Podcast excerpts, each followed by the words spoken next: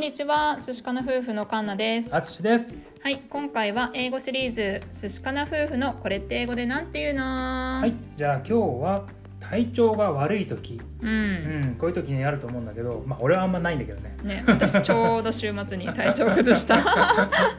ね、まあじゃあ自分が体調が悪い時、うんどういう風に言えるのかな？えーっと、まあ体調悪いなと思ったら、あー、I'm not feeling well. うん、I'm not feeling well. うん、うん、調子良くないなっていう感じで、うんもしくは、あー I'm sick. 簡単にね I'm sick。I'm sick. うん、あとなんか違う表現もあるんだよね。そうね、まあ俺が聞いたことあるのは I'm feeling under the weather。under the weather. うん、なんか天気の下。うんそれでまあ意味的にはなんかちょっと調子がいまいちなんだよねみたいな。すごいもうどうしようもないみたいな感じじゃなくて、まあ、うんちょっとうーんみたいな時に、まあ、行ったりするのかなと思います。知らなかったらだよね。ウェザーがどうしたどうしたどうしたみたいになるよそうねねこれね。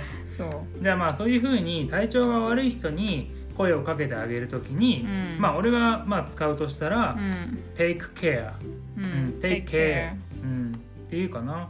まあ私はなんかまあゆっくり休んでねとかすぐうん。早く良くなるといいねっていう意味で「Have a rest」とか、うん。